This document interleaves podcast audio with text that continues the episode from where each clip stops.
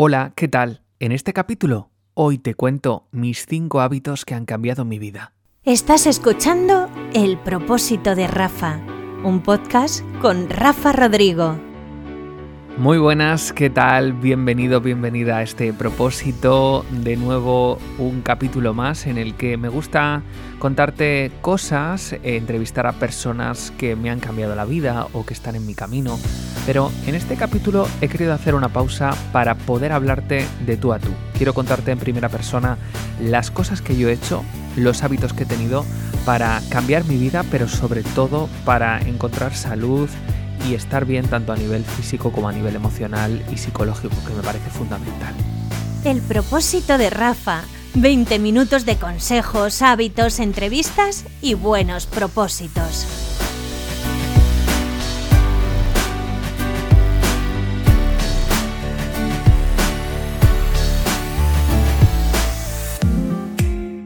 Ponerte en contexto, me gustaría contarte que soy periodista de radio y televisión, que he dado la vuelta al mundo como reportero y siempre he hecho trabajos en los que he estado muy pegado al ritmo de la actualidad, de la información, del entretenimiento, de una manera constante y con muchas horas de trabajo, tanto físico, pero más aún, si cabe, mental. Todo eso hizo en mí tener una serie de síntomas físicos, de somatizaciones, digamos, que me llevó hasta tener una salud muy, muy, muy degradada. Tanto es así que muy jovencito, con apenas 23, 24 años, en uno de mis primeros trabajos, empecé a tener eh, muchos problemas digestivos que se me quedaban cronificados en la parte del colon, del intestino, del estómago, y que eso hacía que poco a poco llevase una vida cada vez más complicada eh, ya no solo por los síntomas y por el malestar físico, sino también por las consecuencias que eso tenía a nivel social. Fue entonces cuando empecé a preocuparme por la salud no solo física, sino también mental y la relación que existe entre ambas. Y es cuando poco a poco, gracias a profesionales, fui conociéndome un poquito más a mí mismo y es lo que hoy quiero compartir contigo. Esos hábitos que he conseguido implementar en mi vida diariamente para conseguir esa salud no al 100% porque creo que nunca está aún al 100%, sino para conseguir escuchar a mi cuerpo y saber lo que necesita en cada momento y saber identificar qué cosas son las que me han ayudado 100% y esas cosas en las que a lo mejor no he encontrado tanta esperanza. ¿Estás escuchando? El propósito de Rafa. El primer hábito es la higiene emocional. Con esto me refiero a poder estar en equilibrio mentalmente. Y sí, Muchas veces hablamos de psicólogos, otras veces habla de coaching, de otro tipo de terapias, pero para mí eh, la psicología y el coaching me ha ayudado mucho a lo largo de estos años para poder sobre todo eh, gestionar todo el estrés, las frustraciones, las emociones que no salían, la rabia, la ira, la frustración. Y además me ha ayudado de una forma digamos muy progresiva y muy muy muy muy eficiente porque Nunca pensé que, ir al psicólogo pudiese ser algo tan sano y tan necesario. Y aquí es donde creo que es importante hacer un énfasis. Hay mucho estigma ¿no? social con ir al psicólogo todavía hoy en día, en el siglo XXI.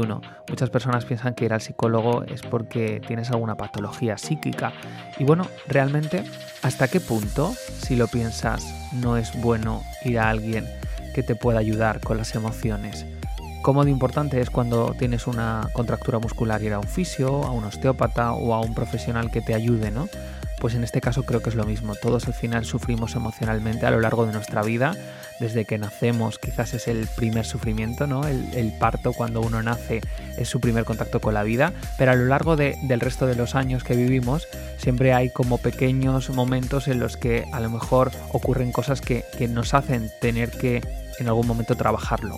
Para mí ha sido muy importante hacerlo a través primero de la psicología y ahora ya además como coach trabajarlo desde el coaching. La diferencia que mucha gente quizás no conoce es que con el coaching se pasa a la acción, cosa que con la psicología también suele pasar, pero sin embargo en el coaching nunca vas hacia atrás, no vas a los porqués, sino a los para qué. Creo que tanto una como otra, como otro tipo de terapias, son muy buenas y muy necesarias en nuestra vida. Creo incluso que además deberíamos tenerlo casi como un hábito, ¿no? El poder a lo mejor chequear una o dos veces al año, el poder ir a un psicólogo o a un coach y a lo mejor preguntar qué tal, cómo estoy, eh, qué es lo que quiero, qué objetivos tengo para alcanzar los que necesito o realmente me he parado a pensar si lo que tengo realmente es lo que quiero o qué puedo hacer para tener esos pequeños cambios que me hagan estar un poquito más feliz. Creo que el mayor aprendizaje para mí sin duda ha sido vivir la vida desde el proceso y no el resultado. Aprender esta distinción, aprender que lo importante no es el resultado, sino es el proceso del mismo, me ha ayudado en general en mi carrera en televisión, en radio, en medios de comunicación, pero también en, mi vida personal, ¿no? en el día a día con las relaciones de pareja, las relaciones de familia, las relaciones con los amigos. Creo que es muy importante saber poner foco y saber también estar bien con uno mismo independientemente de lo que te ocurra alrededor. Hábito 2. Para mí otro de los mayores hábitos ha sido sin duda el poder movilizar el cuerpo a través del ejercicio físico. Es importante hacer deporte, nos lo dicen siempre los médicos, los especialistas, los expertos, pero en primera persona yo lo he vivido desde un cambio total. Me ha ayudado mucho hacer ejercicio físico para tocar tierra. Las personas que somos muy mentales, que somos muy aire, necesitamos a veces tocar tierra y hacerlo de una forma muy práctica. ¿Y qué más práctico que hacer deporte? Si además encuentras una disciplina que te conecta mente y cuerpo y donde el crecimiento personal sea algo bastante importante, seguro que el resultado, o por lo menos para mí lo ha sido, ha sido muchísimo mayor. Por ejemplo, en mi caso, tanto el yoga como el chikun, de los cuales además he hecho dos capítulos diferentes en este podcast, en el propósito de Rafa, que te invito a que escuches de nuevo, han sido dos disciplinas que me han ayudado muchísimo a tomar conciencia de mi cuerpo, a entender que el cuerpo es tan importante como la mente y una de las cosas que pocas veces se cuenta es que la mente nos puede engañar, sin embargo el cuerpo nunca lo hace. Tu cuerpo te expresa tus somatizaciones, te expresa sus sensaciones y sin embargo nunca te engaña. La mente en cambio sí que se puede montar películas, narrativas, creencias limitantes, juicios, cosas que nos frenan o nos ponen bloqueos en momentos de nuestra vida. Por lo tanto, confía en tu cuerpo, a mí me sirve mucho confiar en mi cuerpo y sobre todo escucharlo y cómo lo escucho gracias al deporte o gracias a este tipo de disciplinas como el chikun o el yoga que te invito eh, a que puedas mm, practicar y sobre todo a, que puedas hacer por lo menos dos, tres veces a la semana. Yo lo hago desde hace ya unos años y te puedo asegurar que, que es un cambio total. La conciencia corporal y con ello también la conciencia física de cuando algo no va bien, identificarlo en mi cuerpo, saber parar y decir, vale, esto hay que cambiarlo. ¿Estás escuchando? El propósito de Rafa. Sí, importante es cuidarse por fuera, eh, más importante yo creo, o más al menos no importante, pero sí que interesante es cuidarse desde dentro. Para ello es la nutrición, es algo a lo que yo le doy mucha importancia y que me vi obligado a hacerlo casi pues de manera eh, taxativa y rotunda cuando empecé a estar mal del aparato digestivo y cuando te digo esto es que te puedo asegurar que hubo una época de mi vida en la que era capaz de tolerar muy poquitos alimentos y donde pensaba que no podría llegar a tener una vida eh, normal hasta lo, que hasta lo que conocía en esa fecha. Y tanto es así que la nutrición me ha cambiado por completo. Lo decía Hipócrates, ¿no? que es el padre de la medicina griega. Somos lo que comemos, que el alimento sea tu medicina y la medicina sea tu alimento. Y qué interesante y qué importante es esto y cómo nos damos cuenta cuando vamos, por ejemplo, a, las zonas rurales, a los pueblos, y hay una alimentación mucho más consciente. ¿no? Con alimentación consciente me refiero, por ejemplo, a comer productos de temporada es algo que en las grandes ciudades normalmente por toda la globalización pues a veces no hacemos del todo y estamos en pleno mes de enero comiendo sandías o melones que llegan del trópico de la otra parte del planeta o de otro país con una climatología diferente y que nosotros estamos metiendo a nuestro cuerpo. Si te das cuenta en ese momento a tu cuerpo le estás mandando un mensaje, le estás diciendo, aunque haga frío en la calle, aunque no haga una temperatura ideal, estás metiendo un alimento que seguramente viene de un lugar donde la temperatura media es de 25-30 grados. El cuerpo al final eso lo resiente, porque según he aprendido gracias a la medicina china, los alimentos también tienen su temporalidad y es que tiene una relación con el yin y con el yang. Alimentos como por ejemplo las frutas, que son más fríos, que tienen más agua, están pensados para épocas de calor donde necesitamos mayor hidratación. Sin embargo, alimentos muchísimo más concentrados como los frutos secos o que apenas tienen mucho agua están pensados para el invierno y por eso surgen de los frutos del invierno. Por lo tanto, una de las claves para mí en la nutrición ha sido más que aprender qué comer y qué no comer, es aprenderme a fiarme del calendario, de la temporalidad. Es importante comer productos locales de nuestra tierra, de nuestra región, no solamente por fomentar la agricultura o la economía de ese, de ese lugar, sino también por la importancia que eso conlleva a nivel fisiológico de nuestro cuerpo. Al final estamos en un lugar donde la energía que hay, donde la temperatura, donde todo lo que está ocurriendo nos afecta y nos afecta por fuera, pero también nos afecta por dentro en nuestro sistema digestivo. Así que ponérselo fácil al cuerpo, o mejor dicho, al segundo cerebro, que es el intestino, me parece totalmente clave. Además, otra cosa importante para mí ha sido el darme cuenta de que no sabía desayunar. Yo por las mañanas me levantaba sin, sin apetito y como muchas personas prácticamente no tomaba nada o, tomaba una taza, una infusión y ya estaba el resto del día prácticamente hasta la comida sin, sin ingerir nada. Cuando me di cuenta de que era muy importante hacer un desayuno fuerte porque el cuerpo necesita más energía por la mañana que durante la noche, empecé a cambiar mis hábitos y ahora mismo te puedo asegurar que comer veces al día, menos cantidad, pero de más calidad, también me ha hecho recuperar mi salud y mi energía. Ese dolor muscular, esa forma física, come como un príncipe, desayuna como un rey y cena como un mendigo. Bueno, los refranes a veces tienen su lógica, pero a veces también tienen su historia y hay que fiarse mucho de, los abuelos y, y de las historias que nos cuentan. Hábito número 4 te diría que es uno de los que menos importancia le daba y que ahora con el paso del tiempo más comprendo. Y son, y son las relaciones personales. Hasta la fecha siempre pensaba que una relación con alguien, una amistad, una relación de pareja, no podía ser tóxica, porque bueno, al final lo tóxico está en los alimentos, está en lo químico. Sin embargo, esto también me lleva al hábito número uno, a la higiene emocional creo que es uno de los apartados más importantes, el relacionarnos de manera consciente, el saber qué nos provocan las relaciones con otras personas. A veces, por desgracia o por suerte, y yo lo veo así ahora, aparecen personas a nuestro alrededor de las que aprendemos, pero de las que también a veces tenemos que alejarnos. Es uno de los mayores aprendizajes quizás el darte cuenta de que hay personas que en un momento de tu vida te pueden hacer mucho daño y que quizás que no estén es lo que mejor puede pasarte, ¿no? Creo que también es necesario revisar la agenda del móvil. Y cuando digo esto parece un poco radical, pero es verdad que hay muchas veces que tenemos relaciones con personas simplemente por tenerlas, ¿no? No nos preguntamos el para qué, o mejor dicho, qué hay detrás de todo eso.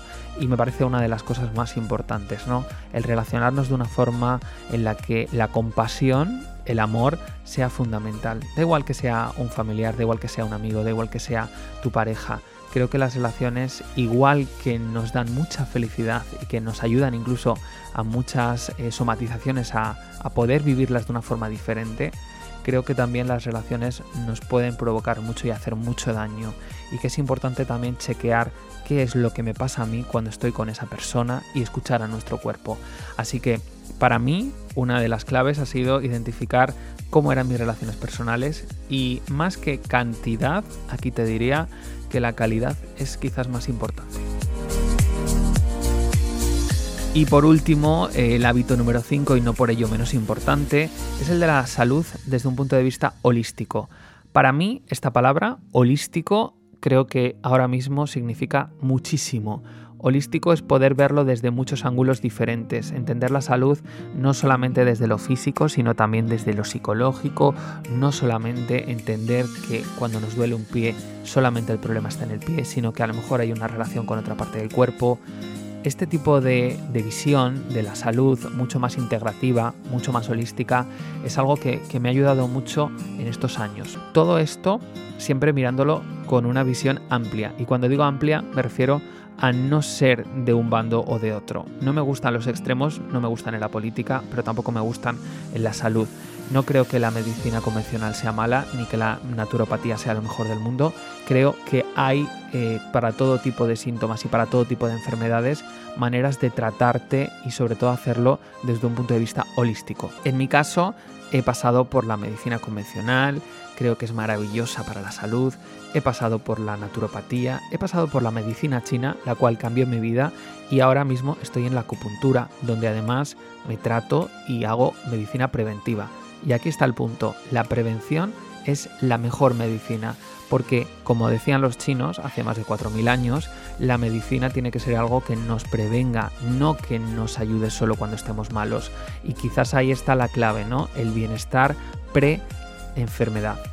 Para mí esa es una de las claves más importantes, así que te invito a que, por supuesto, claro que te hagas tus análisis, claro que te hagas tus pruebas, claro que hagas todo lo necesario, ¿no?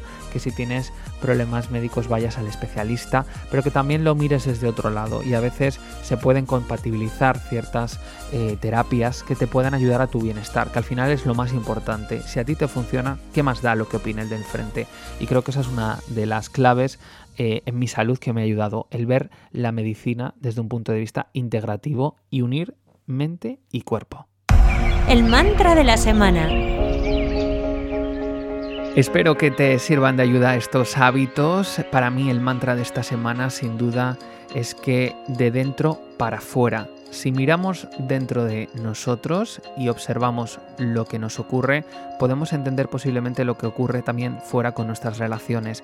Lo que ocurre dentro de nosotros se transforma y a veces hace de espejo fuera. Así que te invito a que mires la vida desde, esa, desde ese prisma y que también tengas una visión un poquito más de observador, que a veces viene bien ponerse desde fuera para ver qué es lo que me está pasando. Recuerda, si una situación no la puedes cambiar, cambia tú por dentro y la situación cambiará. ¿Y en el próximo capítulo? Y en el próximo capítulo te hablaré de la medicina tradicional china. Hoy te he dado una pequeña píldora, pero quiero que la conozcas no de mi mano, sino de la mano de alguien que es un auténtico profesional y eminencia prácticamente de la medicina tradicional china en España, José Ángel Luque. Iré hasta Córdoba, en Andalucía, para entrevistarle y que nos cuente exactamente en qué consiste, para quién es y sobre todo qué beneficios tiene. Un capítulo muy especial que espero que no te pierdas y que te guste muchísimo. Mientras tanto, hasta el próximo capítulo, ya sabes que me gusta que me dejes tu opinión en las redes sociales, que compartas tus experiencias, que me digas lo que te gusta, lo que no, que hacemos también aquí autocrítica y sobre todo que puedas compartirlo con personas a las que creas que le puede ayudar. Nos gusta que participes. Por ello escríbenos a arroba propósito de Rafa en redes sociales.